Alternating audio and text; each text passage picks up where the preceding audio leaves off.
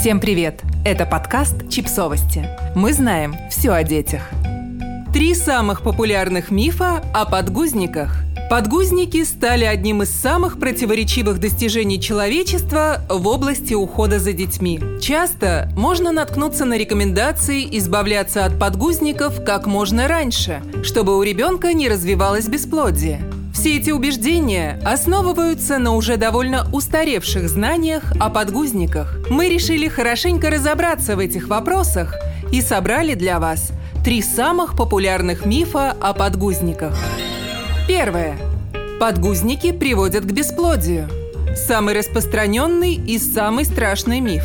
Он гласит, что если мальчик долгое время находится в подгузнике, его яички перегреваются, что в будущем приводит к бесплодию. Исследование, проведенное немецкими учеными в 2000 году, доказывало, что когда мальчики от новорожденных до детей 4-5 лет носят одноразовые подгузники, температура их мошонки значительно увеличивается на 0,6-1 градус Цельсия, что может негативно сказываться на качестве спермы. Но до сих пор, 20 лет спустя, это не удалось доказать. Двумя годами позже ученые отметили, что температура детских гениталий возрастает, когда ребенок одет в теплую одежду или укрыт одеялом, так что можете передать бабушке, что в подгузниках ребенок перегревается не больше, чем в колготках или шерстяных рейтузах. Что же касается влияния повышенных температур на сперму, то сперматогенез у мальчиков начинается параллельно с половым созреванием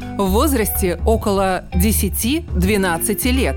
Если ваш сын не планирует носить подгузники до подросткового возраста, то и бояться нечего.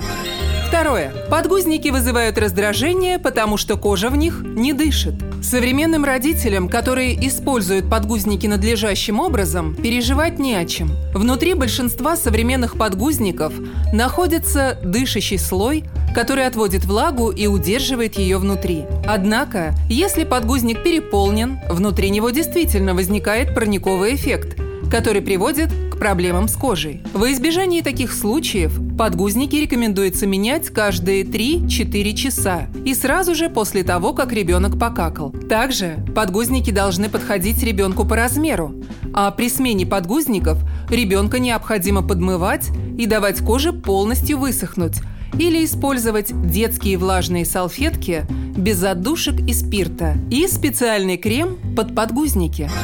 Третье. Подгузник мешает ребенку научиться ходить на горшок. Переход от подгузника к горшку и правда может быть проблематичным.